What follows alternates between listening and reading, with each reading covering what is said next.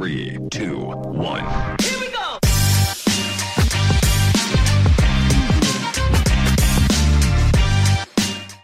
Bueno, gente, eh, bienvenidos al episodio de hoy. Creo que ya estamos como por los episodios 40, no me acuerdo, pero gracias por sintonizarnos. Si nos están viendo por primera vez, por favor, síganos en nuestras redes sociales, en Instagram, arroba los emprendementes, en TikTok estamos como Brian, rayita abajo, emprendementes. Y en, YouTube estamos como emprendementes, ¿verdad? Suscríbanse y también activen las notificaciones. Eh, el invitado de hoy, por si acaso si no lo han visto, créanme que son de los pocos, porque es una persona extremadamente viral en las redes sociales generando contenido de hace un buen par de años. El señor Jonathan Jerez aquí con nosotros. Ahí fuera de cámara estábamos conversando que Jonathan también es colega, porque también tiene una agencia digital y pasó un poquito por las altas y las bajas que pasamos todos los que estamos en la industria al momento de la pandemia. Antes de entrar en lo que estás haciendo ahora, Jonathan, cuéntame un poquito de tu historia, cómo tú quedaste haciendo una agencia digital. Ok, bueno, primero de todo, Brian, gracias por recibirme en tu espacio. O sea, que soy fanático. Gracias, gracias. Hice todo lo posible para Y nosotros también. Queríamos colaborar. La verdad es que full fan de lo que estás haciendo. Me parece que es un, un espacio que necesita llenarse hace mucho tiempo de la manera correcta y yo creo que aquí lo están haciendo de maravilla. Y bueno, eh, yo soy un man, no soy un kid, tengo 45 años y obviamente eh, me gradué de la escuela y fui a estudiar. eh, arranqué en la USMA un semestre, después me fui a México, al Tecnológico de Monterrey, eh, carrera de Ingeniería de Sistemas Electrónicos. Cuando regresé de México, acá lo primero que hice fue conseguirme un trabajo que no tenía nada que ver con mi carrera, entonces terminé en zona libre. sí, sí. Bodeguero, eh, ¿sabes? encargado de la bodega de una empresa, después en ¿Por qué? ¿Por el tema de la plata? Porque allá pagaban mejor y Pues, el, por- el ingeniero en sistema no pagaba nada. eh, No, yo creo, yo creo que... Era porque no te gustaba la carrera. No, yo creo que a mí me pasó lo que le pasa a mucha gente, que tú te das cuenta que la idealización de lo que quieres estudiar es una cosa y, y la carrera, la forma que se hace plata alrededor de, de- de esa carrera es otra y puede ser una, hay como que una Discrepancia. Una discrepancia, correcto, en, en lo que tú piensas y en cómo te tienes que ganar la vida. Y bueno, yo no me había sentado todo el día eh, solamente código y, o cuatro paredes, etcétera. Yo creo que eh, por temas de temperamento, a mí me gusta un poquito más el, lado creativo y, también el contacto y salir a la calle y demás. Entonces, también el tema del dinero era importante. Llegué y por medio de un conocido me ofrecieron un puesto de supervisar una bodega en Colón y lo tomé, pero ahí tardé solo un mes porque un día llevando unas muestras al showroom estaban los socios que acaban de regresar de China y en ese tiempo acaban de salir las cámaras digitales, las Mavica con el floppy y Corel Draw, el programa antes de Photoshop, Corel era como que la norma, aquí Sí. en Panamá se usaba mucho y, y el tipo me dice, bueno, ¿tú sabes qué es esto? Le digo, bueno, sí, es una cámara digital.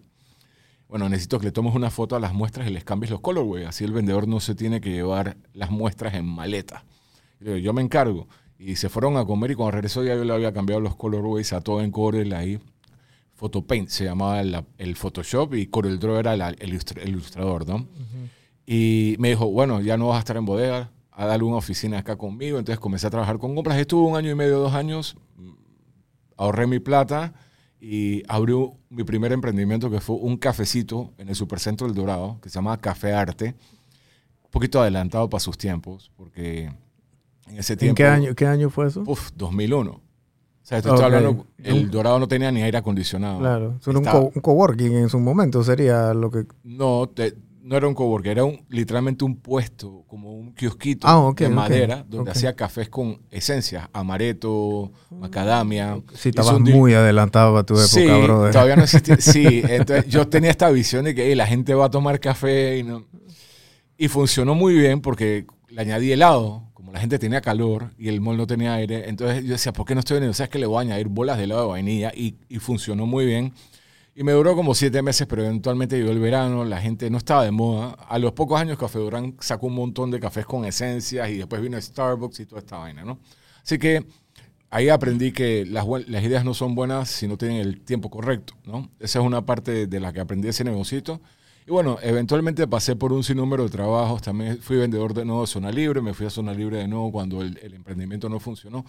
Y, y bueno, pero cómo llegué al tema de las agencias, esa es un- un- una conversación que tuve con mi amigo Elias Manopla en un podcast que grabé justamente hace poco. Ujú. Eh, ye- en algún momento, en el año 2003, yo estaba metido en el tema de las telecomunicaciones voz sobre IP. Antes que regularan las, las- las llamadas telefónicas internacionales, hubo un momento que el Internet comenzó a tener buena velocidad. Pasamos de esas velocidades de ACDL bajas a un poquito más altas, ¿verdad? Y, ahí fue cuando comenzaron a salir estos aparatos, los, los ruteadores tipo Cisco, los ATA, que te diversificaban la línea de, de Ethernet en dos señales de teléfono y tú podías poner cabinas y hablar. Y bueno, salió el famoso Net to Phone. Tú debes tener más o menos una idea. Sí, me acuerdo clarito. Entonces, ya, esa fue la época boom de los internet café en Panamá que había en Via Veneto, por ejemplo, era todo lleno de internet café. Y yo había visto que, que la gente eh, tenía las cabinas y yo decía, bueno, ahí hay una oportunidad y llamé a Net2Phone, me dijeron, ya tenemos distribuidores en Panamá, olvídate. Entonces llamé a Israel y conseguí un proveedor que se llamaba Delta Tree y me lo dieron. Y yo no podía competir con la gente que estaba en Via Veneto, así que me fui a Pedregal la 24 de diciembre, por allá. Y me fue muy bien, pero me duró solo seis meses porque se regularizó. Y la Claro. gente del ente regulador estaba pidiendo un billete largo para regularizarte. Yo no tenía ni la infraestructura ni nada. Pero eventualmente se me acabó el dinero y quedé sin nada. Y tenía como 27 años yo. Entonces yo digo, ¿qué voy a hacer ahora? Ya, y ya tenías dos emprendimientos en la bolsa ahí, ¿no? Sí, sí. No, o sea, y, y varios trabajos. Entonces estaba en esta coyuntura donde decía, la poca plata que me queda la estoy usando para ver qué hago. Ujú. Y mi papá y mi familia dije, tienes que buscar trabajo. Pero ya, y yo le decía, no, aguanta. Entonces yo me hice muy amigo del papá de Elías, que tenía un internet café a la vuelta. Ok. Y yo iba todos los días ahí como que a meditar qué iba a hacer con mi vida a los 27 años sin trabajo y sin negocio. ¿Ok? Y con poquita plata en el bolsillo. Y como iba todos los días, un día el, el socio del me dice, "Eh, Jonathan, yo no te puedo pagar porque este es un negocio que no, no, no da ni para mí ni para mis socios aquí. Pero, hey, te doy cinco palos al día y las tres comidas. Y ya estás aquí todo el día, usa las computadoras para lo que, estás haciendo, manda tus emails, tus cosas, porque estaba tratando de visualizar qué iba a hacer. ¿Era eso o irme a tocar puertas en zona libre, en, los en las cadenas como, qué sé yo, el campeón, esas cosas? El típico negocio, eh, management de comercio retail o al por mayor. Y yo, honestamente, dije, ¿sabes qué? Dale. Y pasé seis meses ahí. Yo estaba con una mano por delante y una mano atrás y la presión y la cosa. Y no quería, no quería. En las noches me quedaba yo en el internet café y me eduqué un poquito sobre el tema de... Retomé como el tema de la programación. Aprendí un poquito ActionScript. En ese tiempo Flash era una tecnología importante. Y un día cierta personalidad de la televisión local tenía un programa de televisión y, y yo me di cuenta que no tenía página web. Entonces le escribí, que, "Eh, ¿cómo es posible que ustedes que tienen tanta trayectoria no tienen página web? Y yo, yo los puedo ayudar con eso. Y me llamaron y eventualmente cerré con ellos, hice mi primera página web y el Internet Café quebró. Entonces yo tenía cierta platita, me mudé a un apartamento sin nada y comencé ahí mi negocio de, de páginas web. Agarré un directorio telefónico y dije, yo le hice la página web a esta persona y puedo hacerle la página web a ustedes. O sea, 2005 estamos hablando, ¿no? Wow. y hacían envíos así manualmente a todas las direcciones de correo de las páginas amarillas de las empresas. Todos los días 15 y todos los días 30 me contestaba alguien dije, hey, no quiero página web, pero quiero diseño gráfico. Es que, venga. Dije, no, no, pero quiero Flash, dale. Y, y una o sea, cosa... ese- esa era tu manera de captar clientes en frío en ese momento, ¿no? 100%. O sea, era eso, tocar la puerta. Y esto era del- 2005, no había redes 2005. sociales, no había Facebook. exacto. bueno, sí había Facebook, pero... No, no, eh, Facebook no había. eh, 2008, eh, Facebook. Ah, en, Sí, en sí, en los. Estados Unidos, en las universidades, Sí, sí. pero, o sea, el mundo a- a- no, no habían redes sociales No, como tal. no, No, no, no. Era nada Esto- más correo electrónico. Esto era email marketing y ni siquiera dizque automatizado manualmente. Yo todavía no tenía mucho conocimiento de lo que, o sea, la- en la práctica el, el- el tema tecnológico en Internet tiene su personalidad fuera del desarrollo de aplicaciones desktop en ese tiempo como administración de Firefox y base de datos. Esto tiene su ciencia, tiene PHP, mail service. Era otro mundo que yo estaba comenzando a aprender de manera autodidacta, obviamente. Entonces, eh, yo lo que necesité fue, y, y se me dio, fue ese pequeño caso de éxito. Yo creo que eso es algo importante. ¿Cuántas páginas llegaste a hacer en, ese, en esa época? Eh, bueno, la primera página que hice fue en PHP, HTML y MySQL, que fue la, el primer cliente importante que tuve. Y después me enfoqué mucho en páginas de Flash y llegué a hacer muchas páginas web, inclusive afuera, porque lo que sucedió después, cuando yo agarré un poquito de estabilidad ya, que yo tenía, por ejemplo, como un recurrent income, que ya yo todo, ya la gente me llamaba y yo tenía cierta cantidad de cotizaciones fluyendo todos los meses de boca en boca, que es la mejor publicidad que existe, ¿ok? Ya yo hice mi propia página web con mi portafolio y en ese tiempo no había nada de competencia y yo me ranqué así en diseño web Panamá. Y cuando yo llegué al primer lugar en Google, en diseño web Panamá, yo estuve ahí dos años y medio. Wow. Y eso eran 50 cotizaciones, 60 cotizaciones cerradas al mes. Entonces, a mí me fue muy bien, pero yo me mantuve como one man band, siempre. Entonces, fast forward cuatro años. O sea, 50 páginas al mes. Entre páginas de Flash, entre micrositios. Hubo un tiempo que había. Eh, eh, también me tocó el boom de real estate. Entonces, hacía muchos brochures de Flash para empresas. ¿Me entiendes? O sea, fue una vaina donde pero es un periodo donde había dinero para todo el mundo aquí. Entonces, porque nadie tenía página web. Sí, pero era, había, había plata en Panamá. Tú sabes, en el 2008, 2009 había un influjo de efectivo importante con el tema del real estate y, los inmigrantes, por ejemplo, de Venezuela, inversionistas que vinieron. Había mucho dinero acá. Así que yo ahí pude agarrar algo de momentum y eventualmente eh, yo estaba como, bueno, ¿cuál es el siguiente paso? Porque siempre fue solo. O sea, yo tercerizaba algunas cositas, pero lo hacía yo porque yo disfrutaba sentarme, diseñar el sitio, maquetarlo, animarlo, me gustaba, me quedaba las noches trabajando, etc.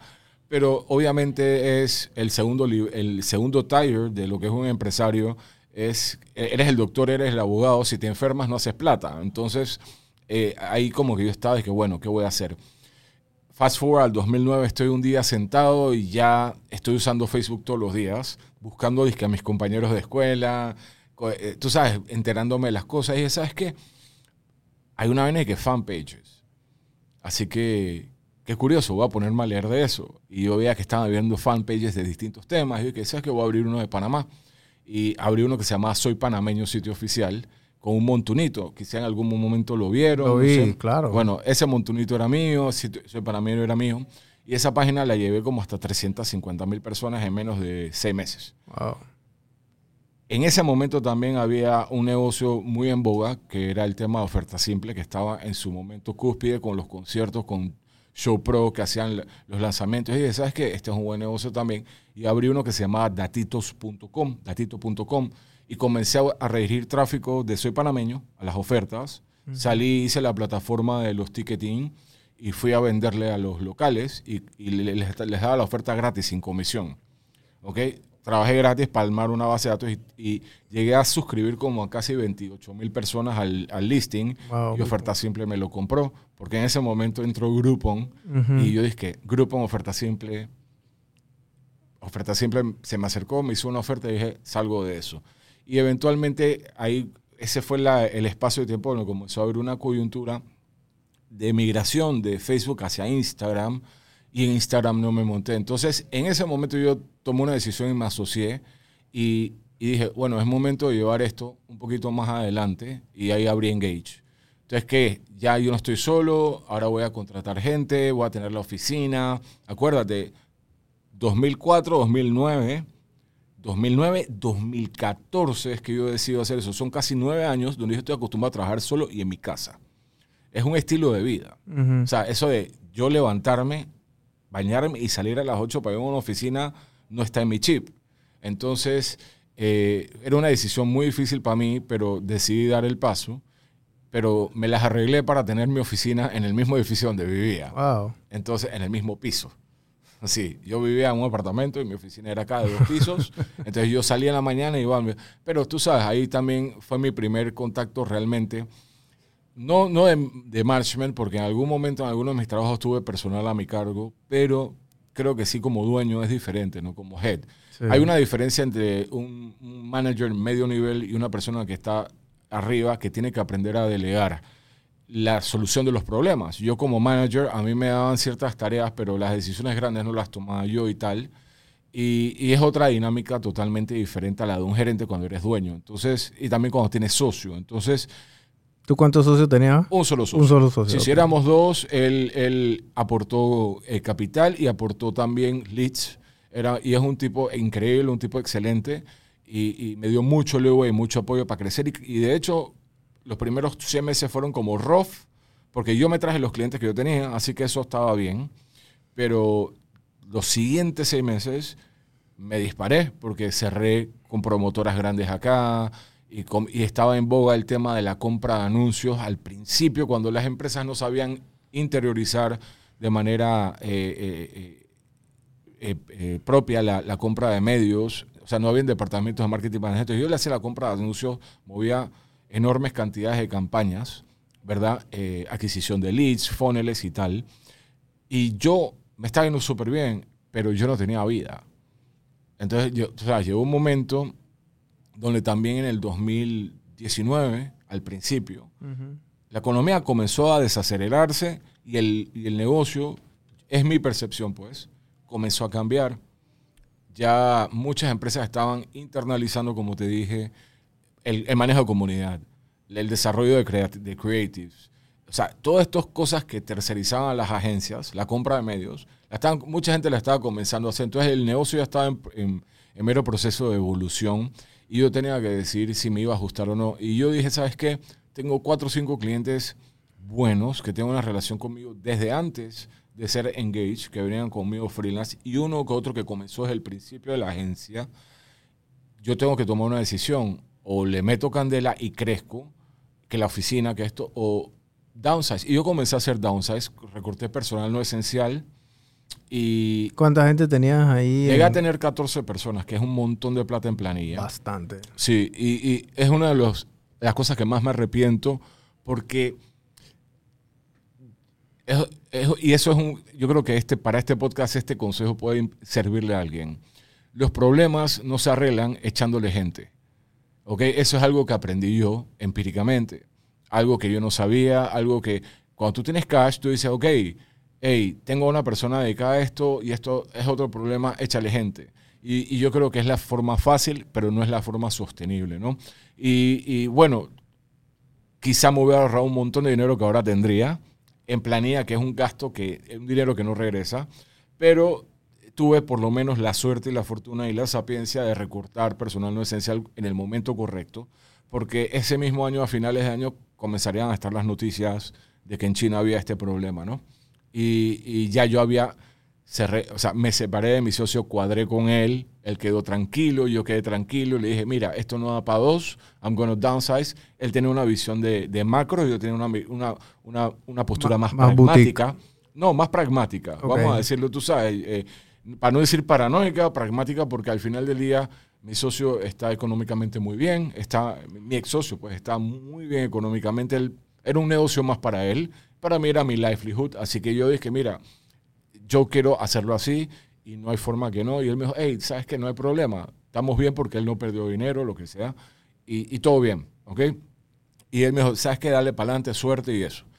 Y yo lo primero que hice fue quitar la oficina, busqué una casa de dos pisos, me mudé a esa casa, alquilé mi apartamento, me mudé allá arriba, abajo tenía la oficina, cerré, o sea, centralicé, me ahorré X cantidad de plata automáticamente, pero yo dije, ahora sí, ese dinero extra, tú sabes, bajo la filosofía esta de ahorrando es donde está la plata, ¿eh? esa plata que se queda en mi bolsillo, pero entonces llegó a América aquello de China, ¿ok? Y Esto fue 2020, esto pandemia. fue, claro, yo me mudé, me independicé en diciembre del 2019.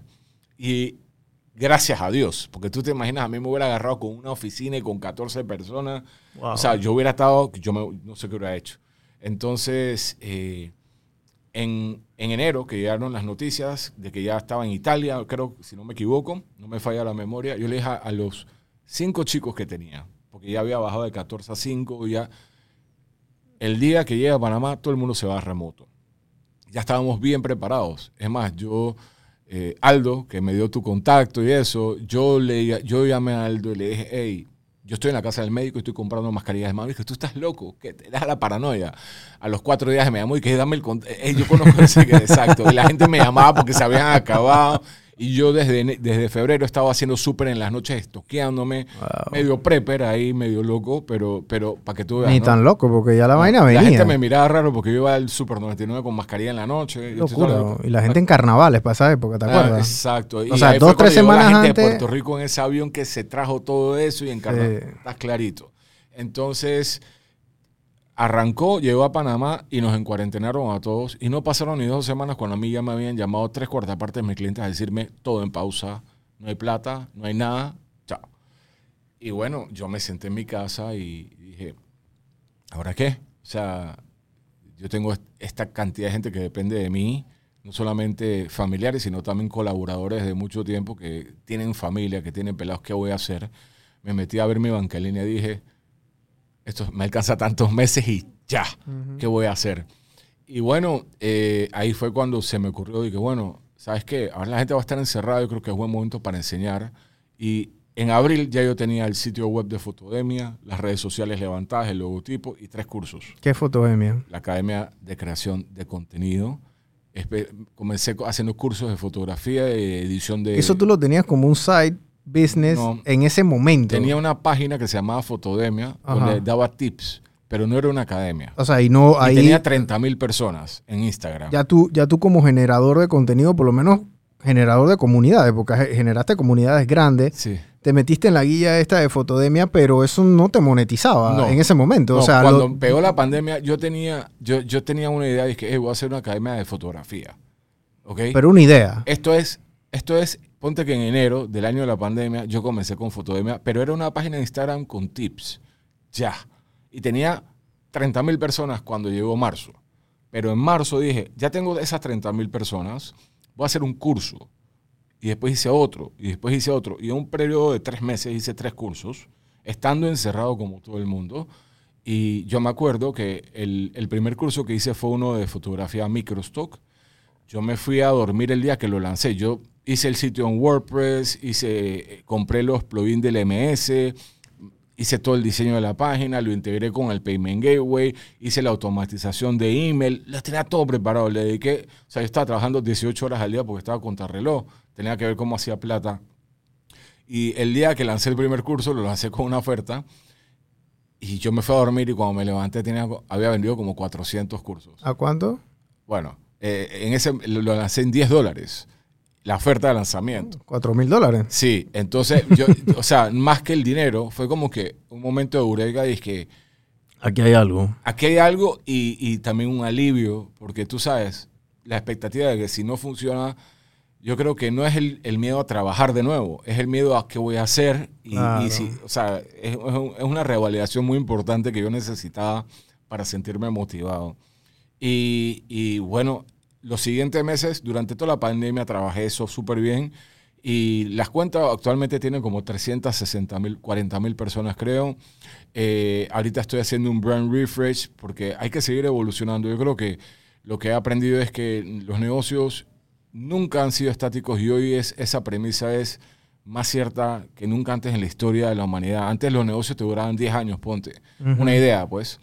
Hoy en día es mucho más rápido eh, el tiempo que un negocio puede estar quieto sin tener que evolucionar o cambiar o modificar o ajustarse. Claro. No solamente por el tema, eh, digo, el tema de la competencia ni se hable, Brian, porque ya no existe un- ni un campo de negocios que ya no esté explorado por alguien. O sea, tú te metes ahorita y tú buscas tal oficio, tal tipo de comercio y hay gente haciéndolo. Todo existe ya. Todo existe. A menos que tú sabes que El 0. Stanford exacto. es investigador funded por el gobierno para una El nueva tecnología. 001% de las cosas que no existen van a salir de una de estas universidades Exacto. y, y, y a ver- y probablemente la persona que lo va a inventar no ha nacido todavía, ¿me explico? 100%. Pero entonces, ¿de qué se trata la diferencia entre los negocios exitosos y los que no son cuando dos negocios arrancan en, la misma, en el mismo tipo de industria? Son varias cosas, ¿no? O sea, no solamente es el, el capital que tú tienes para inyectarle al negocio, no solamente es la personalidad. Y yo creo que, que al final la gente se enfoca en, en el dinero. Y yo creo que si he aprendido algo es, en los últimos años especialmente, es que la gente que hace dinero no es porque tiene dinero, es porque, porque se ya entiende a la gente. Eh, es un tema de networking, es un tema de empatía, es un tema de emoción, un tema de conexión con clientes, con proveedores, con colaboradores. Al final del día, yo creo que ese es el secreto de la gente que mejor le va. Eh, y a mí, ser profesor a través de Fotodemia, eh, eh, lidiar con los clientes de los cursos y su bitching 24/7, que está bien, porque la gente tiene expectativas, me ha enseñado muchísimo de lo que realmente funciona y no funciona para crear un, online persona que sea, vaya, digamos que un, lugar donde la gente puede encontrar una reputación en, en la cual confía, porque para que tú hagas plata la gente tiene que confiar en ti. Entonces, eh, estando con eso, ya tenía, como te dije, ¿no?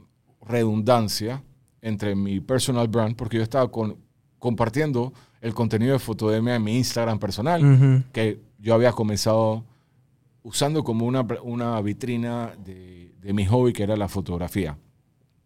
Y la gente me seguía porque le gustaban mis fotos. Yo hacía fotos de Panamá como así como cool y me iba al, Trump y ponía a un amigo mío enfrente, le tomaba una foto toda cinemática y, y todas estas fotos icónicas. Hizo un, fotomontaje del Papa cuando vino aquí que se hizo hiper mega viral, hasta en CNN salió. Un día me levanté y estaba el arte del Papa. Yo creo que la gente, sí, exacto. Y, y la gente me seguía, dije, hey Jonathan, me gustan tus fotos, enséñame a tomar fotografía, no sé qué. Y un día dije, esa fue la foto del, del Papa saludando al, al, muchacho con la silla. No, esa, no, fue. No, yo, tengo yo hice un fotomontaje del Papa en la Avenida Balboa con el crowd y un poco de banderas. Y esa, ese arte, porque no era una foto, era un fotomontaje, pero la gente pensaba que era una era foto. Verdad, wow. Y yo nunca lo hice con esa intención, pero lo subí y se me salió en CNN la foto y me reposteó porque era en, justo en el convivio que hubo aquí internacional, ¿cómo era que se llamaba? JMJ. exacto, la JMJ. Entonces, por eso me siguió un montón de gente. Y en ese momento yo tenía como 50 mil personas en mi cuenta de Instagram personal. Y yo dije que voy a usar mi Instagram personal también para vender cursos de Fotodemia. Entonces subía los reels de Fotodemia en mi cuenta y había como una redundancia. Pero estaba bien porque la gente que me seguía personalmente en mi cuenta, Jonathan Jerez, me, visualizaban a mí como fotógrafo. Me dicen, tú eres fotógrafo. O sea, la gente pensaba que yo literalmente me ganaba la vida solo haciendo la fotografía, cosa que hago con la agencia. Yo tomo las fotos de mis clientes, pero no es lo único que hago. Y este año, hace como unos tres meses, dije, hey, la redundancia está, no, no, tiene sentido. Y la interacción de mi Instagram por el suelo. Yo subía una foto, dije 100 likes. Y dije, yo tengo que hacer algo. y tenías que 50 mil personas. 50 y pico mil personas. Sí, sí, sí, el engagement bajito. Sí, bajísimo. Entonces yo dije, ¿sabes qué? Creo que es momento de hacer algo, de hacer un cambio, porque quizá yo también tengo un problema que a mí me gusta comenzar cosas nuevas. Entonces quizá eso puede ser una bendición y también no. Y mantenerme motivado, a veces me cuesta, entonces tengo que explorar ideas nuevas y tratar de ejecutarlas. Yo creo que ahí tengo cierto grado de vicio y dije, ¿sabes qué? Es momento para un brand refresh, pero yo tengo que haber aprendido de, antes. ¿Qué es lo más importante para que un proyecto funcione? Lo más importante. La capacidad de hacerlo todos los días.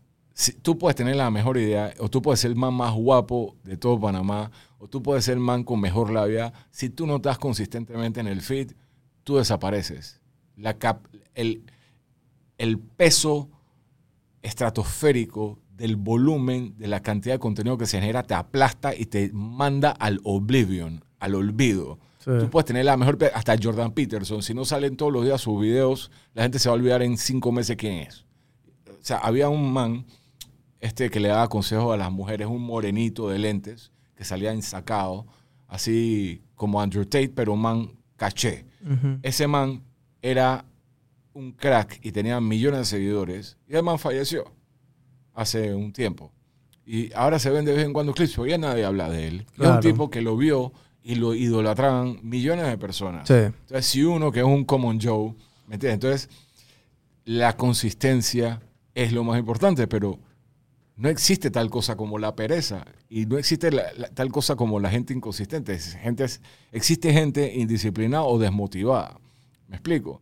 E, entonces, ¿cuál es la mayor, la, cosa más importante que tú tienes que buscar para mantenerte motivado? Algo que te guste. Entonces yo dije, si yo voy a hacer esto, un brand refresh de, mi marca personal, ¿qué voy a hacer? ¿Voy a hablar de marketing digital? Ya está Simón, ya está. Hay un montón de gente haciendo marketing digital.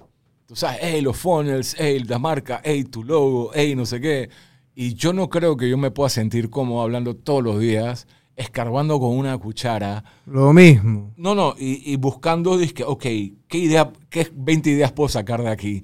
Y rompiéndome la cabeza y, y, y haciendo que eso probablemente termine haciendo que yo deteste mi day by day. Y yo no quiero que mi siguiente proyecto sea así. Yo no quiero ser esclavo de la falta de motivación y del interés. Y, pero claro, la retórica, y esto es algo que todas las personas que te ven, que son emprendedores o que desean emprender o que están interesados en ese tema, se van a encontrar ahí afuera. Que es, todo el mundo te va a decir, tienes que ser nicho. Si no eres nicho, si no eres nicho, no sirves. Sí, sí, y tú sí. sabes que yo me levanté un día, me fui a preparar mi café y dije, hey, al diablo con eso. Yo no voy a ser nicho. Yo hablo solo de cosas que me interesan a mí. Y no me importa qué pase, pero sé que me voy a entretener. Porque el contenido que yo hago es el contenido que yo voy a hablar contigo, Brian, cuando nos tomemos el café, una pinta. Y estamos charlando de la vida y ¿sabes qué sucede? Que grabamos el podcast sin darnos cuenta. Tú eres como ese pasiero que todo el mundo dice, hey, dile a Jonathan que venga, que se me han echado buenos cuentos, weón. Y Puede- ya. Puede ser. Y- Porque y yo no, tengo amigos así. Yo tengo amigos así que cuando la vaina yo sé que va a estar en verga, ey, por lo menos que haya, llama a este man. por lo menos que haya conversación. tú sabes, y- no, pero tú con tus amigos seguramente, tú charlas y filosofas y, y- y exploras ideas sin darte cuenta. en la- en- así sean contenido muy liviano. Hay días que el cerebro quiere contenido liviano, hay días que quieres vainas deep. Sí. Eh, son estados mentales. Entonces, lo importante es que yo dije, sabes que si me voy a comprometer, co- tiene que ser algo que me guste. Y no sé si esto funcione, no sé si va a funcionar, pero voy a hacer un- y voy a prometerme que voy a hacer un video al día. Eso fue hace tres meses. No tenía cuenta de TikTok, nada, no. All right? Abrí mi cuenta de TikTok y... Hace tres meses. No, no, no. O sea, perdón. La cuenta de TikTok tenía como 40 mil personas de fotografía, del contenido que Ok, posteaba en Fotodemia. ok, ok. Pero era contenido de fotografía de Fotodemia. Y era Jonathan Jerez. De hecho, no tenía ni siquiera una cuenta de TikTok de Fotodemia, que la abrí ahorita. ¿Ok? Y, y dije, ¿sabes qué? Ok. Y comencé a hacer estos videos. Dije, co- co- conseguí un video que me pareció curioso y le hice una reacción. Había un video de un coyote con un tejón caminando, entrando un tubo. Y dije, ah, parece una película de Disney, porque el coyote se puso todo feliz cuando vio el tejón. Y después le explica a la gente que los tejones y los coyotes cazan, tienen una relación como un partnership simbiótica, que en la noche el tejón, si la presa se mete abajo, ella se mete y hace que salga el coyote, la agarra y comparten la presa y viceversa. Entonces es una relación de cacería real que existe en el wilderness allá afuera. eh, eh, y, y me pareció cool ver el video que era algo que la gente reacciona por cute, pero también explicarlo. Entonces comencé a hacer reacciones y, que, y dije, el catchphrase de mi cuenta va a ser, te explico lo viral. Y después pasó a ser un vistazo a lo interesante y comencé a hacer también piezas de opinión. De repente un día me levanté y tenía un video con 5 millones de reproducciones en TikTok. ¿Cuál fue ese, cuál fue ese video de los 5 Sí. millones? El primero, porque ahora tengo uno de 6 y uno de 7. Ok, el, pri- el primero, el, el que, primero, el que tú dices que, wow, es- es- o sea, TikTok sí es viral. fue eh, comenzar es que los hombres estamos más interesados en las cosas, las mujeres se interesan más por las personas, generalmente. Siempre generalmente porque si no te caen a montón, ¿no? Para muestra un botón y después salió un video de unos pelados que están en una playa y se encuentra un peñón. ¿Y qué hacen los pelados? Comienzan a moverlo para ver si lo mueven. Y cuando se mueven, comienzan a hacer uh, uh, uh. Era un video que me encontré por ahí que me pareció gracioso y lo asocié con la idea de men like things y, y mujeres le gustan las, eh, son empat, em- empatas. Y lo subí y eso fue disque una locura. Se compartió un montón de veces. Entonces, obviamente ahí está la idea detrás de que los éxitos no se consiguen haciendo megacorporaciones, se consiguen con pequeños éxitos. Mentalmente tenemos que acostumbrarnos a tener éxito. No importa que sean chiquitos. Y si tú todos los días te das un micro éxito, tú te mantienes motivado y te mantienes keep on going. ¿verdad? Si tú tienes metas demasiado grandes de salida, y hay que tener mucha paciencia, Brian, mucha paciencia. Yo subo videos todos los días. Entonces, bueno, ahí está la segunda parte, que es el, el flujo de trabajo. Tú vas- tienes que también aprender a optimizar tu tiempo, a optimizar los procesos. Eh, yo, como comencé los primeros videos, yo, yo cuatro horas haciendo un clip de un minuto. Ahora tardo una hora haciendo dos o tres. Sí. Entonces ya estoy en un lugar donde he aprendido sobre la marcha cómo optimizar, producir contenido con un valor intrínseco, porque al final del día el valor es algo subjetivo. Tiene que haber consenso entre la gente, pero hay para todos. Y como mi tema es tan ancho, me funciona. Ya después de un tiempo, la- si tú te vuelves familiar. A mí me comenta la gente en la cuenta, tú formas parte de todas mis mañanas. Tus videos son lo máximo. Si no sale un video tuyo hoy, me siento raro. Entonces ya hay como un tema de comunidad, Claro. que era muy diferente al tema que yo tenía con, con- con la fotografía, que era un- un- una relación más fría con, con la comunidad que tengo. Ahora, a- tú sabes, to- conecto con las personas a través de la pasión. Y yo creo que si- yo soy bastante inquisitivo, a mí me interesa escuchar de todo. Yo, a mí me gusta aprender de todo, por eso sigo tu podcast, sigo un montón. Yo consumo mucho contenido online personalmente, a una ho- hora y media antes de dormir todos los días, pausa todo el trabajo y, y es eh, eh, mi podcast mientras I go pamper to go to bed. Al final eso es lo hago, lo hago todos los días. Entonces eh, me, me facilita hablar de cosas que le interesan a mucha gente porque eh, me interesan muchas cosas a mí. Eh, ¿Cómo es tu proceso, tu tren de, de- de hacer un, un video? Porque yo tengo el mío y quiero compar- quiero que, Sí. que- quiero quiero conocer el tuyo para ver 100%, cómo. eso es para que la gente también aprenda formas Claro, porque contenido. hay diferentes hay diferentes formas. O sea, cuando tú vas a hacer un video, ¿cómo cómo comienza?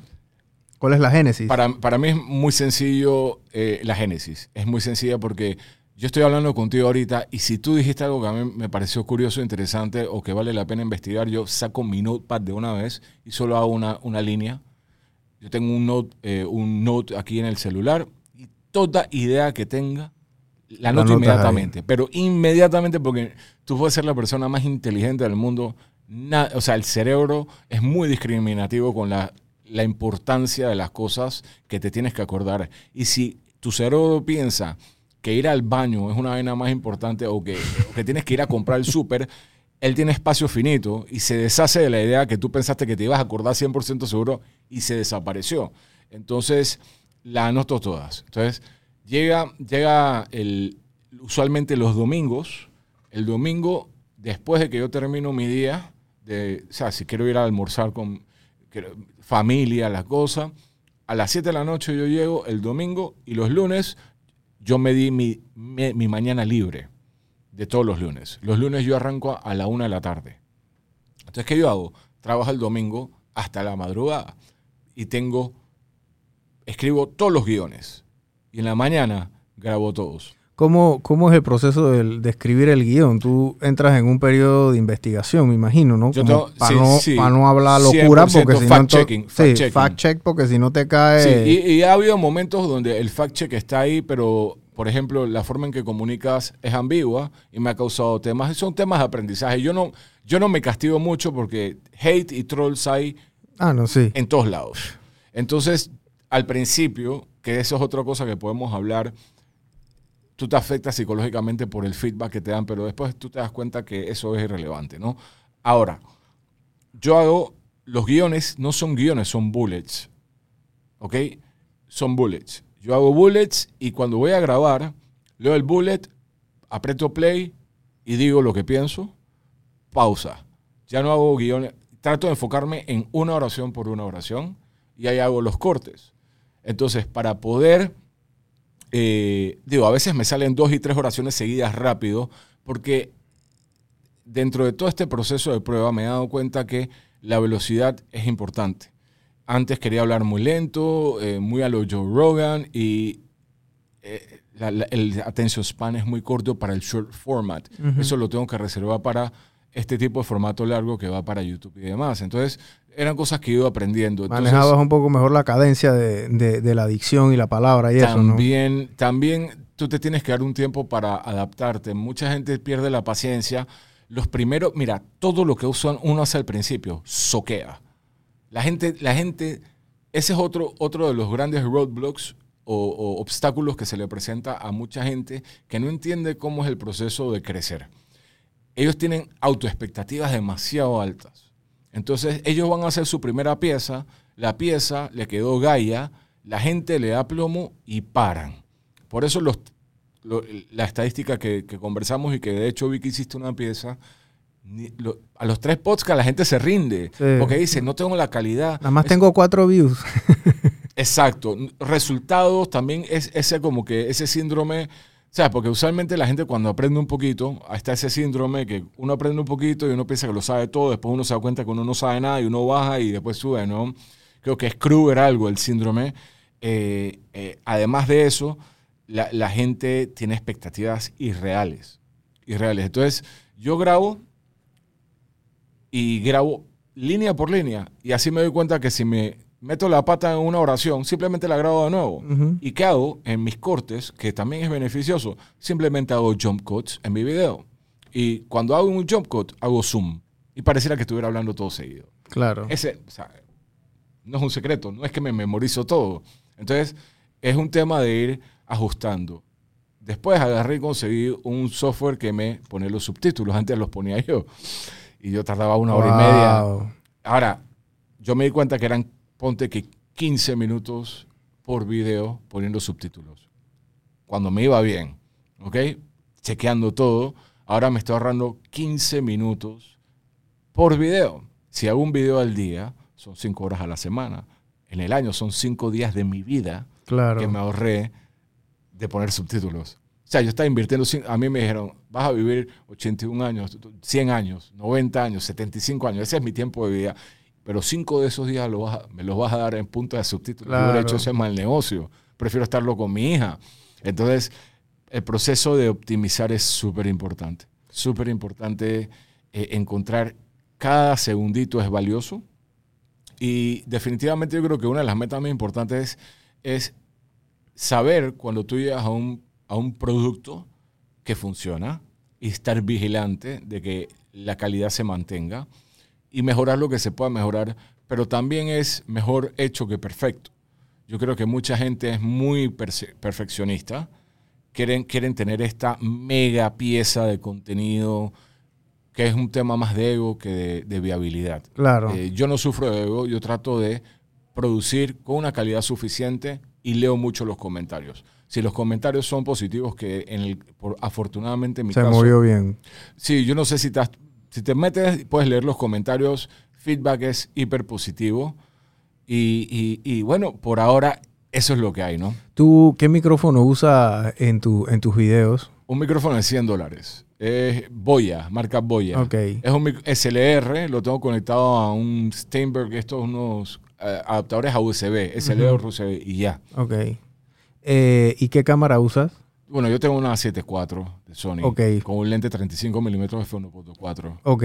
Ahora- o sea, sí, bueno, la, la- sí, esa, esa cámara a lo mejor no es No, un pero es la entry. luz. No es un entry level. ¿Y la luz qué, qué luz Yo utilizas? tengo dos light panels LED y tengo un LED RGB atrás, Claro. que es el que ves con colores. Y tengo una lamparita de estas de que tú armas con los paneles hexagonales Claro. que le puedo cambiar los colores. Entonces, al RGB que le da el reflejo, es como un practical, ¿no?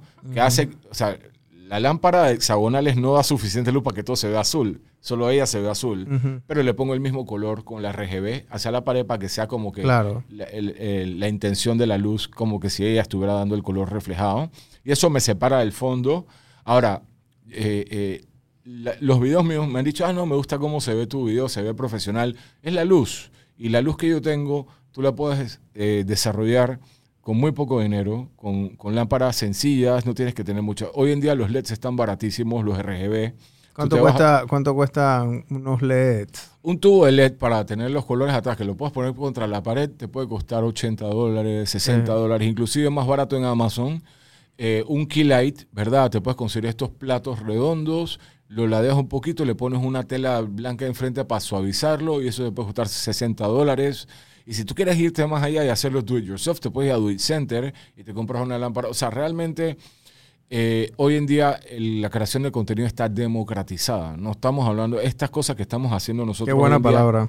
Sí, es- es- esta cosa que nosotros estamos haciendo ahorita, ahora, Sí. Ian, era un lujo y era exclusivo para gente privilegiada hace 20 años. Empresas, o sea, tú tenías que ir a un estudio de producción para tener esta calidad aquí Sí, que tenemos. y e- esto es belleza. Ahora, inclusive con esto, tú puedes hacer cosas sumamente aceptables, con audio aceptable y con calidad de video aceptable si tienes la iluminación correcta. Y también, o sea, tienes un buen día, párate al lado de la ventana, pon tu celular, te vas a ver hermoso. Eh, eh, el audio es más importante. Eso sí. La gente tiende a sobrevalorar el video y no se enfoca en un buen micrófono. Yo creo que este tipo de, de, de piezas, esto es esencial para el contenido que, el contenido audiovisual, no solamente auditivo. Eh, tú puedes verte una película filmada con una cámara Arri, Alexa, dos horas y media, con los- el mejor director de fotografía. Si el audio soquea, te paras en cinco minutos y te vas del cine. Sí. Y que- ¿Ok? Ahora, tú puedes verte una película como el proyecto La Bruja de Blair, que se mueve la cámara todo el tiempo y que es horrible, Pero pero, tiene buen audio y buen soundtrack, tú te quedas. Entonces, el audio es más importante. Lo primera inversión que deben tener antes de comprarse una cámara pro es un buen micrófono y graba con tu celular con un buen micrófono. Ah, no, tienes una grabadora externa, compra un convertor USB a tu computadora y graba, pero con, a través de un buen micrófono. Mi micrófono cuesta 100 dólares. Todo el mundo me dice que mi audio suena bien. Yo no tengo un micrófono como los tuyos. Estos micrófonos tienen un pop diferente, un sonido es mucho más profesional. Sí. En algún momento yo invertiré quizá en uno de estos modelos, pero eso no quiere decir que el que yo tengo de 100 dólares no, no sea bueno. Pero sí es muy diferente que un micrófono lavalier de balita, que se me va a Claro. escuchar todo eh, horrible. Entonces, vale la pena que las personas que desean crear contenido, la- los emprendedores, bueno, es que todos deberíamos ser creadores de contenido hoy en día. Los negocios tienen que convertirse en, en compañías de creación de medios. Hoy, para poder subsistir, tienen que comenzar a entender que eh, el audio es lo más importante de sus piezas. Sí, el audio, el audio, gente, lo que nos estén escuchando, por lo menos el setup que tiene Jonathan, obviamente en video, es un setup un poquito más elaborado, ¿no? O sea, una cámara, un body Sony como el que tú tienes, etcétera, es, es- es un body que cuesta dos mil, tres mil dólares, Sí, fácil. sí. Entonces, más el lente y las, lu- las luces son mucho más accesibles. Y como dice Jonathan, está mucho más democratizado el tema de la generación de contenido. Ahora, si Jonathan graba con el celular, probablemente va a tener la misma cantidad de views. Pero si graba sin micrófono, no. 100%. Así que acuérdense de eso. O sea, ustedes con su iPhone, con su iPhone, eh, no sé, el modelo, el 12, 11, el- yo creo que hasta el 8, pues, graba en 4K o el 10, no me acuerdo cuál. Pero ustedes pueden grabar en 4K con el celular. Importante lo 60, que dices de 60 4K. frames. Importante lo que dices de 4K porque eso te da otra ventaja adicional. Tú, tú solo tienes una cámara. Con 4K tú conformas una- un timeline 1080 y tú puedes cropear y puedes hacer los jump cuts con zoom. Oh, sí. Entonces ya tienes dos cámaras, Sí. dos tiros. Entonces eso es una ventaja muy importante porque hoy en día, eh, especialmente para contenido de formato corto, la gente necesita movimiento. No solamente los subtítulos, el audio, sino también los cortes. La gente necesita estar ahí y tienes que hacer algo visual y auditivo. Sí, Es- cada es- 3, 4 segundos. una vaina tie- bien esquizofrénica, sí, no, y cada 3, 4 segundos 100%. es que tú tienes que meterte en ese, en ese qué, qué le voy a dar a- al usuario, qué edición, qué overlay, etcétera. Entonces, esas son cosas que, que al al momento de generar contenido, el que va a emprender y no quiere meterse en la guilla de generar contenido que busca un trabajo. El que va a emprender y no quiere meterse en la guilla de generar contenido, que vaya y meta su currículum en un banco, en una aseguradora, eh, eh, eh, en cualquier empresa aquí en Panamá y métase de colaborador. Y si usted es colaborador y está pensando ser emprendedor y no quiere generar contenido, quédese donde está. Porque no va para ningún lado. Y eso se lo digo, pero como que yo me llamo Brian. La generación de contenido hoy en día es lo que te va a diferenciar a ti de un emprendimiento que vende y un emprendimiento que está cerrando sus puertas. 100%. Así de sencillo. 100%. 100%. Y, y, y eso es algo que toqué en el último podcast en que participé, Brian. Está este mito detrás de la, tú sabes, ¿no? La idea utópica del emprendimiento. Todas las personas que están acá tienen que entender una cosa. Emprender es un camino miserable, Y solitario. solitario. Es bien solitario, Jonathan. solitario parte del- del- de la palabra miserable. Es una de las tantas cosas difíciles. O sea, tú te vas a pagar de último mucho tiempo antes de que tú puedas comenzar a pagarte a ti de primero. Sí. tú vas a tener que, que, que, que no, dejé mi 9 a 5 para ser emprendedor, ahora es tu 24/7. Eso, eso es, la gente no tiene idea. Pero también tienes que entender, yo creo que es, es justo que la gente sepa algo. Y eso es uno de los mitos que yo siento que hay que acabar porque no solamente califica de manera errónea las dinámicas sociales. Ser emprendedor no es ser mejor que ser empleado. ¿Mejor cómo? O sea, ¿quién es mejor persona? O sea, que un empleado es menos porque no quiere emprender, porque no tiene tu riesgo. Totalmente falso. Eso es falso. Hay empleados como CFOs que ganan 99, más plata que el 99% de los emprendedores del mundo. ¿Ok? Tú puedes ser también cola de león en vez de cabeza de ratón. Eso siempre lo digo yo. Y, yo creo que la persona, a mucha gente la están empujando a, a que si tú eres empleado eres un perdedor. Eso está mal. Malísimo. Eso, eso, emprender es un viaje lleno de retos y satisfacciones como cualquier otro viaje. Solamente yo creo que lo importante es que las personas conecten con su livelihood a través de una, una honesta apreciación de su temperamento. Si tu temperamento es emprender, emprende, está bien. Es, deseable que emprendas si tu, tu temperamento es ese, porque tú te vas a sentir feliz. No importan las vicisitudes, no importan los problemas. Pero si tu eh, temperamento es otro, tú no tienes por qué forzarte a hacer algo que te va a hacer sentir mal, porque al final del día yo creo que la tarea de ganarnos el pan es un tema que no es una carrera de velocidad, es una maratón, es un tema de sostenibilidad y consistencia para el resto de nuestra vida hasta que nos retiremos. Tú no puedes ser miserable con la idea de la presión social de que si yo soy un empleado, o sea, si yo soy gerente de una tienda, yo soy un perdedor porque mi primo es emprendedor y tiene, vende covers de celulares por Instagram. Dude, no te equivoques.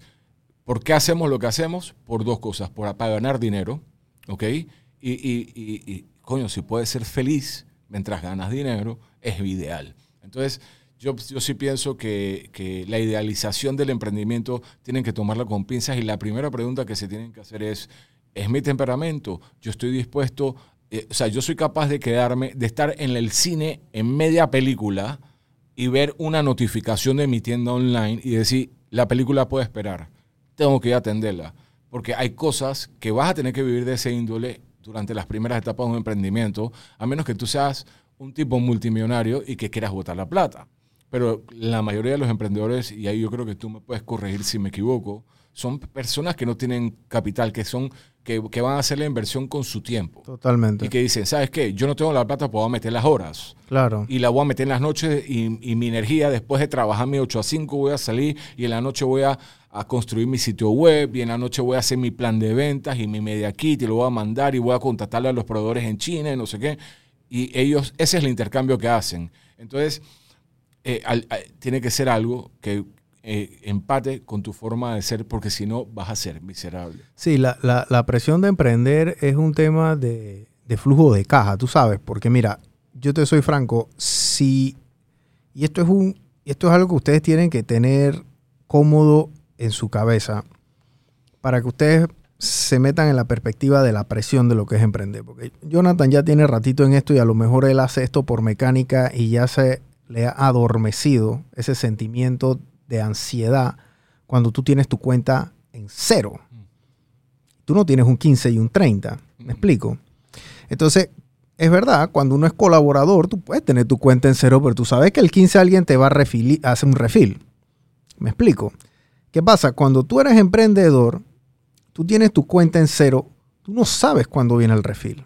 Y si tú eres emprendedor y tienes colaboradores, y tienes la cuenta en cero y tienes familia y tienes gasto, ese sentimiento no es fácil de manejar. Y tampoco es fácil manejar cuando entra un pocotón de plata en la cuenta y así mismo tienes que pagar y sale la plata de la cuenta. Entonces, ese es otro sentimiento también como de que, o sea, ¿qué está pasando aquí? Porque ese, ese, esa montaña rusa de subir y bajar el flujo de caja, no lo aguanta mucha gente, Jonathan. Y ahí es donde la gente se vuelve loquita o se quiebran porque es un sentimiento. Entonces, si usted no está escuchando y usted siente que usted está emprendiendo y tiene un trabajo y usted quiere ver cómo se siente, cierre los ojos e imagínese que su cuenta bancaria está en cero, y si está en cero es mucho más fácil hacer el ejemplo, ¿verdad? Y si la cuenta bancaria de usted está en cero, usted imagínese que el 15 y el 30 no le van a pagar. Imagínese que le pagaron el cheque de vacaciones, que esa me pasaba a mí cuando estaba en el banco. Me pagaban el cheque de vacaciones y me pagaban el mes entero. Y el- los primeros 15 días se fue todo. Yo pensé que yo era trillonario. Y los últimos 15 días estaba, pero pasándola de hombre. Comiendo macarrones en la vaina del helado. ¿Me, me explico? Entonces, ese sentimiento, imagínese que usted está teniendo ese sentimiento que le pagan el cheque de vacaciones, pero siempre. Y la cuenta está en cero y no viene el 30, sino que no sabe. Es Sí, duro. Sí, Eso 100%. es bien Y- difícil. Y, y tú sabes, está también la retórica de que no, ahorrar no es suficiente para hacer un hedge contra la inflación. Pero ahorrar es el primer paso. El primer paso. Pero ayuda. No, no, no, no. Literalmente, a mí, tú tienes que tener cinco meses de tus gastos en el banco intocables antes de invertir un centavo. Esa es la filosofía que yo he manejado toda mi vida. Tú, eso se llama tu fondo de emergencia. La gente, o sea, porque, ¿qué pasa? Hay un montón de, de- online de gurús, ¿verdad? Todo el mundo habla de que invierto hoy en cripto. Yo estoy en cripto en ese espacio. Algún día podemos hablar de ese tema porque ese es otro mundo de otro tema, ¿no? Con Aldo, ¿verdad? Que deberías invitarlo. Voy si yo soy conversador de la fiesta, Aldo Sí, un yo conozco algo Sí, perfectamente. A entonces, pero todos los temas de, tú sabes, de bolsa, todos los cursos de inversión que hay, son cursos para gente que tiene plata. Nunca, yo nunca he leído un curso de que, curso de inversión para pobres. ¿Cómo salir si no tienes plata, si vives quincena tras quincena? ¿Qué es lo primero que tú tienes que hacer? Crear valor, crear, pero ¿cómo creas valor? Eh, Yo creo que la gente tiene dos temas que son los primeros que tienen que abordar. El primero es ahorrar el tiempo que te tardes. No importa. Lo primero que tienes que hacer antes de agarrar un, un- centavo es ahorrar de dos a cinco meses de tus gastos. Antes de emprender, si tú no tienes ese stash, no emprendas. ¿Ok? ¿Cuánto yo gasto todos los meses? ¿Tres mil dólares? Ok, yo tengo que tener 12 mil dólares en el banco. Y esos 12 mil dólares no son para invertirlos en un apartamento como down payment y seguir trabajando. Tú quieres salir de ese ciclo, ¿no? Eso es para que tú tengas tu colchón, porque hay vacas flacas y vacas gordas. La gente se le olvida. Número uno. Y número dos, hermano, olvídate de los lujos. O sea, tú tienes que, tú tienes que preguntarte qué tú quieres. Tú no naciste en los Rothschild, tú no tienes plata, tú quieres hacer plata. Y además, a través de, ese, de, de- de- de esa coyuntura, desligarte de, de tu papel de colaborador de otra empresa y ser independiente. A algún lugar tiene que haber una concesión. La gente no. Yo tengo. Yo me desapegué del tema del, de- del gasto superfluo y superficial hace mucho tiempo. Yo me compro hoodies en HM de 10 dólares, de 19 dólares. Me compro 5 iguales de distintos colores. Me compro 10 gorras y me- todos los días agarro una cosa y me la visto. Tú andas en t-shirt, un t-shirt negro todo el tiempo. Yo creo que ya te he visto. Mi t-shirt cuesta 5 dólares en Target. Exacto. Literal. Eso Tengo- no quiere decir que un tú y yo no podemos ir ahorita mismo a Multiplaza y comprar un- una camisa de 100 dólares o 200 dólares. Pero es que no es como funciona el cerebro de la persona que tiene el cerebro donde tiene que estar la cosa para ser emprendedor. Y no, y, y no me malinterpreten, no es un tema de dureza y que no, yo, yo lo, yo only live once. Simplemente que tú te vas a dar cuenta que cuando tu, tu cerebro entra en sintonía con lo que es relevante, las cosas financieras, la gente que, que- que tú explicas que tiene responsabilidad, el colaborador los 15, la familia, la hija, la mamá. O sea, yo estoy en ese papel. Yo lo dijiste y yo conecté inmediatamente. I know what he's talking about. Yo he estado ahí y lo he estado más de una vez. Cuando llega el momento y tú dices, ¿cómo vamos para pagar? Hay que aprender a lidiar con esa sensación, pero tú te programas. Y parte de esa programación viene de la certeza de que te has organizado previamente. Necesitas esos ahorros, los tienes. Hey, eres un tipo high risk, eres un tipo joven que tú dices, yo no tengo hijos y no tengo, no tengo empleados. O sea, que si yo meto la pata, solo yo sufro. Entonces tu aversión al riesgo es más, más baja que la de un tipo de mi edad o un tipo de tu edad, que tenemos responsabilidad. Entonces tú tienes que cogerlo con más calma, ¿no? Pero, es, pero igual, ese pelado necesita dos meses por lo menos de sus ahorros, de su gasto, porque si las cosas no le salen bien, si el tiempo de venta se prolongó y no cerró las ventas que pensó cerrar, O no le pagaron cuando le no- tenían que pagar, o la porque- empresa, o la empresa te pidió 30 días y te dio no, entonces y te pagó en 90. porque tú vas a sentir que el único que, no da, que, que da crédito en el mundo eres tú. por Dios. Eso, eso es una sensación que tú no la entiendes hasta que eres. Hasta eres que da- hasta que das crédito. Hasta que, no, hasta que te dicen que tienes que dar crédito, porque Sí. tú le quieres vender y tú estás esperando te paguen. Te dicen, bueno, yo, yo te voy a pagar en tantos días. Ni siquiera te dicen, hey, ¿en cuántos días te puedo pagar? ¿Y tú qué vas a hacer? Tienes que esperar y ver y, y que no se te salga de las manos y estar pendiente sin ser muy intrusivo, que dañe la relación. Es todo un tema de diplomacia, ¿verdad? Y, y ahí esto es algo que yo me imagino que tú, si no has tocado en algún momento, seguirás tocando consistentemente en tu podcast. El salto del emprendedor al empresario son otros 500 pesos. Esos son más problemas. Sí, entonces mucho cuidado porque hay distintos tipos de niveles de emprendimiento y hay distintos finales, endgame, a lo que tú estás haciendo, pero hay una realidad.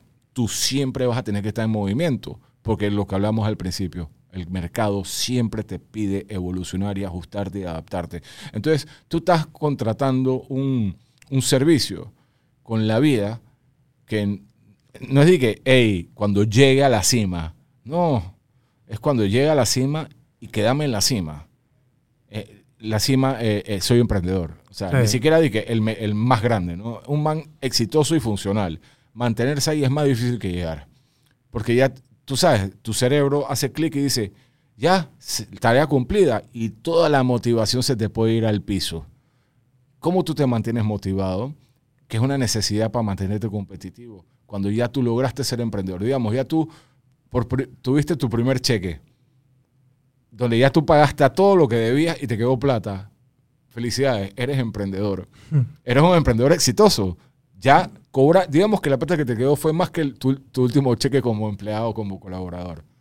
Eso significa que you made it. Ahora, ¿qué ¿cuál es el siguiente paso? Hay que seguir, o sea, hay que evolucionar, hay que y seguir identificando. El que se mete, que es como tú dices, el que se mete en este, el, que, se mete en esta locura de emprender por la plata, le va mal. Irónicamente, le va mal, porque imagínate, nosotros cuando comenzamos aquí eh, hacíamos X cantidad de servicios y ahora estamos haciendo otra cantidad de servicios que yo hace cinco años, Manuel y yo jamás nos hubiésemos imaginado que estábamos en esto, ¿me explico? O sea, yo hace cinco años yo no me veía sentado al frente de- haciendo un podcast. ¿Me explico? O sea, eso, eso, eso no estaba ni en mi cabeza, eso no estaba en la cabeza de nosotros. O sea, eh, nosotros estábamos, era en temas, lo mismo que tú estabas, temas de redes sociales, Compra el digital, arte, community no sé qué, el community manager, la cosa que esa era lo que se estaba moviendo. Hoy en día, la persona que quiera abrir una agencia montado en ese, en ese librito, que ni la abra. Porque ahora el librito es el short form video, generación de contenido, en Producción, la- producción. En antes estábamos hablando, yo te estaba contando que yo había subido un video en TikTok, el mismo video que subí y tuvo 150 views, nada más. Y después, bueno, le hice un, un merencumbe ahí y entonces se disparó a 600 mil views. Entonces, o sea, pero eso no te lo... La, la clase de TikTok, Jonathan, y la clase de short form video todavía no está en la universidad. No. Entonces, ¿qué pasa? Los gurús y los genios que se la dan y que dicen que saben más que Tío Conejo, a la hora de la hora, no saben porque no están en la universidad. Entonces se están comiendo el libro y por eso es que, es más, si tú buscas cómo hacer generación de contenido de short form o cursos y cosas, casi ni hay. Y, o no hay. ¿Por qué? Porque es tan evolutivo y evoluciona tanto y es tan rápido que es prácticamente una, un arte. te hago una pregunta. ¿Qué, ¿Qué provoca esa evolución? ¿La plataforma o la plataforma evoluciona porque el contenido así lo exige? Me, me explico, el que lo consume. O sea, ponte a pensar. No, el for- lo que funciona son los- el hook en los tres primeros segundos, los jump cuts, el fast transitions, lo que sea. Tú te vas hace cuatro años atrás, cinco años atrás, estaba Sam Colder en YouTube haciendo videos cinemáticos de B-roll, que era lo que todo el mundo hacía. Eh, los y los wish y los, los zoom, y todo el mundo hacía eso. Ahora todo el mundo está haciendo hook, transiciones rápidas de jump cuts, un, un minuto. La plataforma te lo pide o la plataforma son los trendsetters. Tú no sabes, al final del día, tú tienes que estar conectado con lo que está pasando y no, no preocuparte de dónde viene el tema, sino en identificar cuáles son las tendencias y montarte en el tren y tratar de innovar en la medida de lo que puedas, pero no hay tiempo para eso. Tú tienes Eh. que estar consistentemente adaptándote. La- son la- mil plataformas. Sí, y la gente que maneja redes sociales hoy en día se tiene que dar cuenta que las redes sociales cambiaron. Eh, y no quiero entrar en la paja esta del web.3 y del web 2 y esas cosas porque eso es otro mundo, pero, Cripto, no. pero, la, pero el fondo del asunto, gente, es que las redes sociales eran sociales. Eso era lo que era, eso era Facebook, eso era Instagram, eso era MySpace, este, eso era eh, hasta cierto punto Twitter, o sea, eran redes sociales donde tú interactuabas con miembros de tu sociedad, valga la redundancia, eh, y ya sean miembros de tus gustos, ya sean personas allegadas a ti, gente de la escuela, Facebook tuvo ese auge boom, tú sabes, ¿no? Con la gente arriba de 40 años que tenía, dije, 20 años de no ver a alguien de la escuela y entonces lo encontraron en Facebook y se agregaban y tenían chats y grupos, etcétera.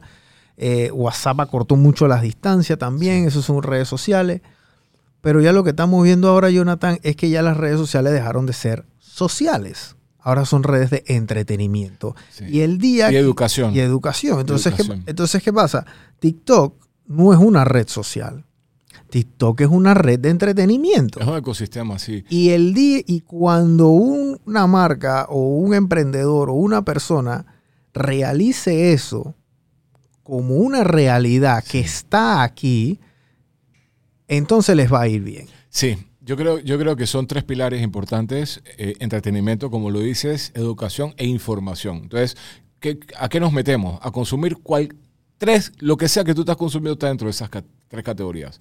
Hey, si yo quiero que me hagan reír, voy a, a YouTube Shorts y espero que me salga un, un short de Dave Chappelle en un, un stand-up comedy y me muero de risa. Quiero educarme, eh, porque también está edutainment, que es como una, tú sabes, es como que educa, es lo que hago yo, edutainment. Porque realmente tú no vas a llevar lo que yo, lo que ves un reel mío a la, a la universidad a discutirlo con un catedrático.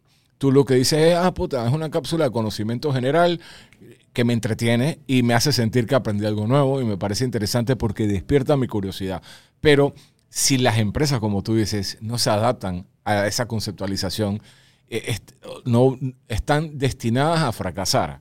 Eh, redes sociales como tal, puras, solamente queda esta Be Real, que es un experimento nuevo que están haciendo ahorita. ¿Sabes cuál es, no?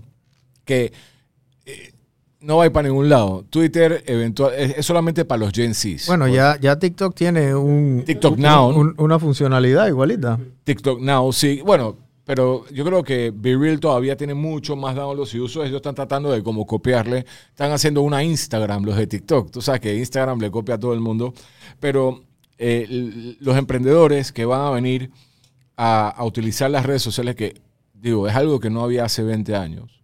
Y que también sí, hay más competencia y todo, pero también hay más plataformas y, más visibilidad. ¿Tú te imaginas cuánto hubiera...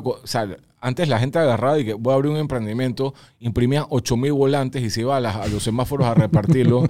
a ver si... Es una vena muy dark.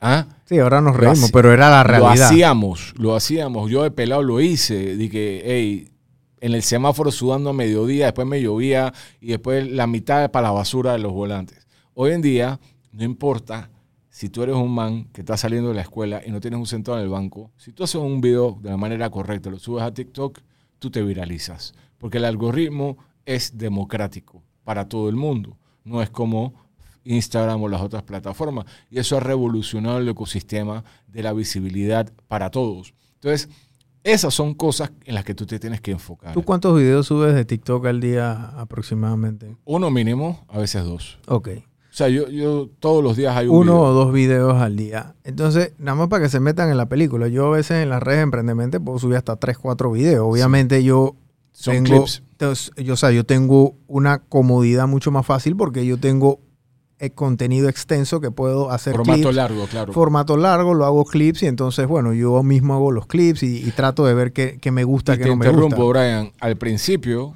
yo subía tres videos para agarrar tracción. O sea, sí existe cierto grado de ¿Y payback. ¿Tú cuántos seguidores tienes? ¿300 cuántos? Ahorita mismo tengo 326 mil, creo.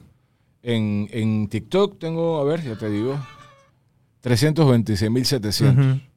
Eso es lo que tengo hoy. Ayer tuve un video de un millón de reproducciones. Claro. Ayer. Y ten- eh, tengo más de 12 videos arriba de un millón de reproducciones. Claro.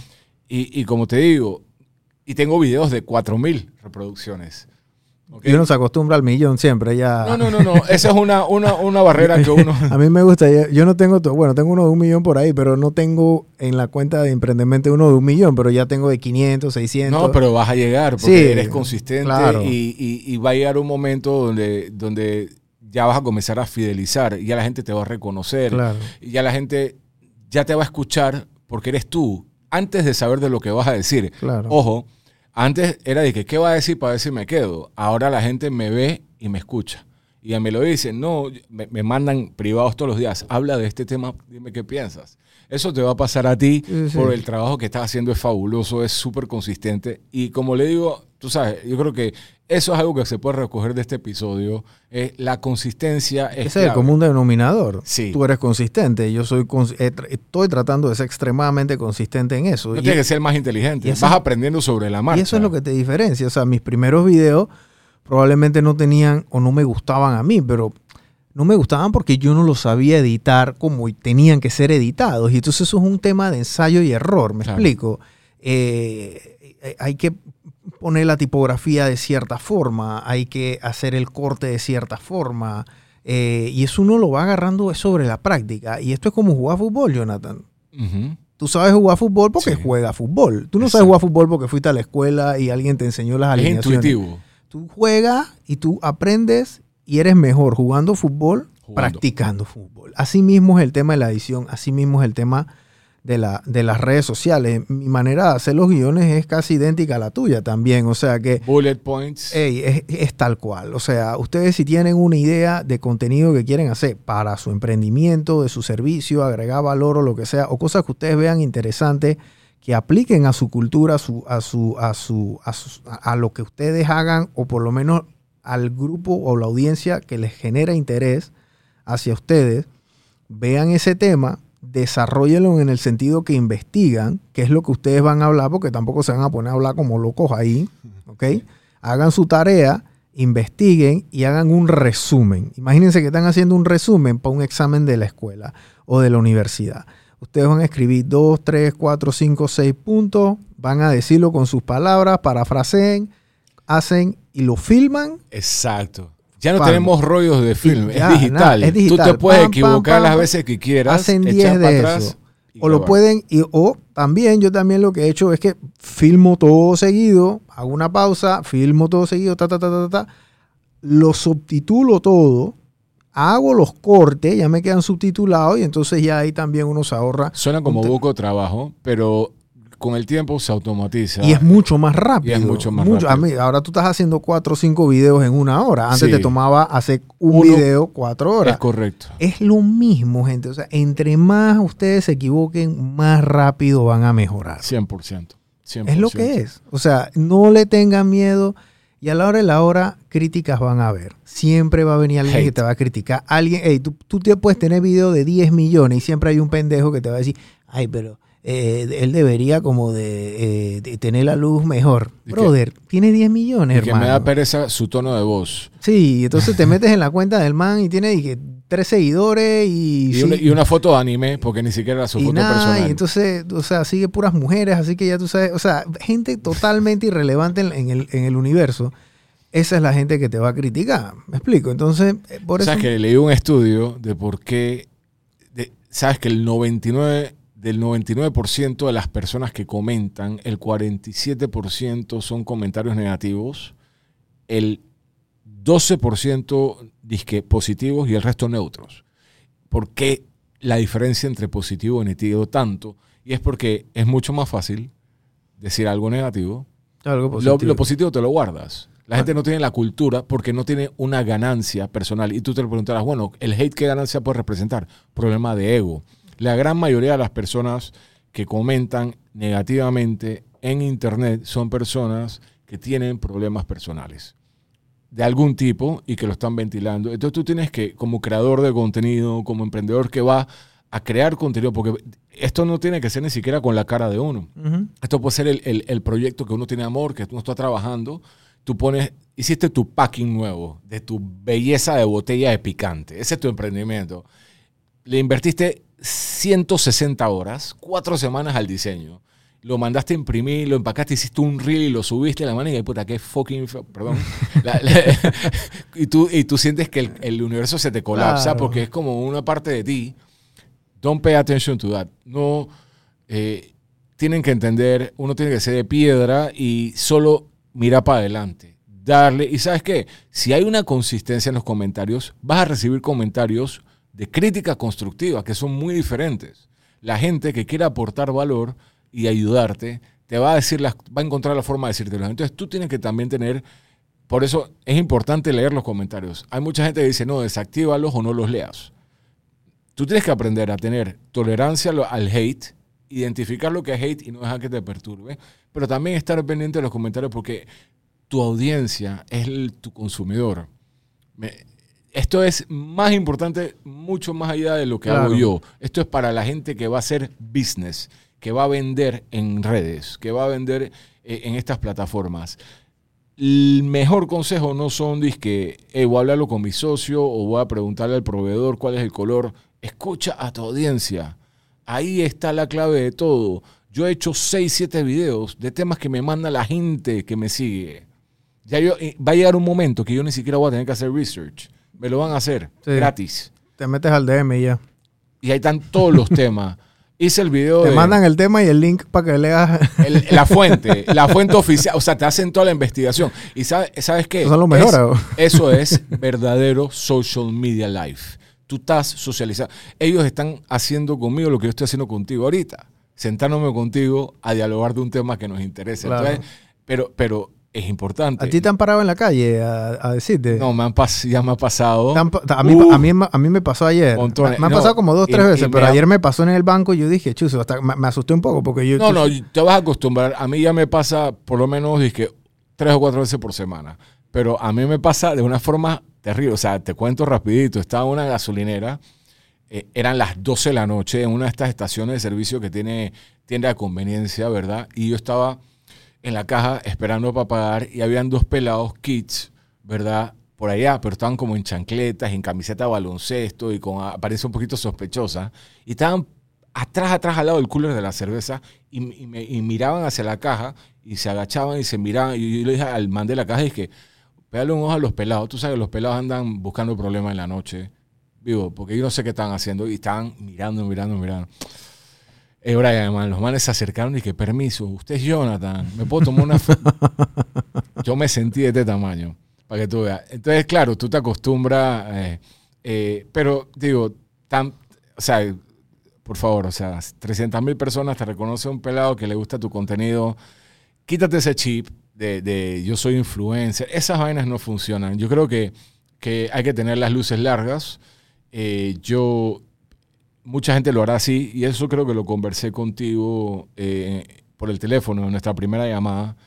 Eh, yo evito los temas polémicos, evito política, evi- evito temas divisorios, porque para mí ese es el camino fácil. Yo prefiero encontrar el contenido que genera valor y que construye y que es beneficioso al final del día, por muy liviano o por Claro. que sea, o que al final te deja como que la curiosidad, ¿no?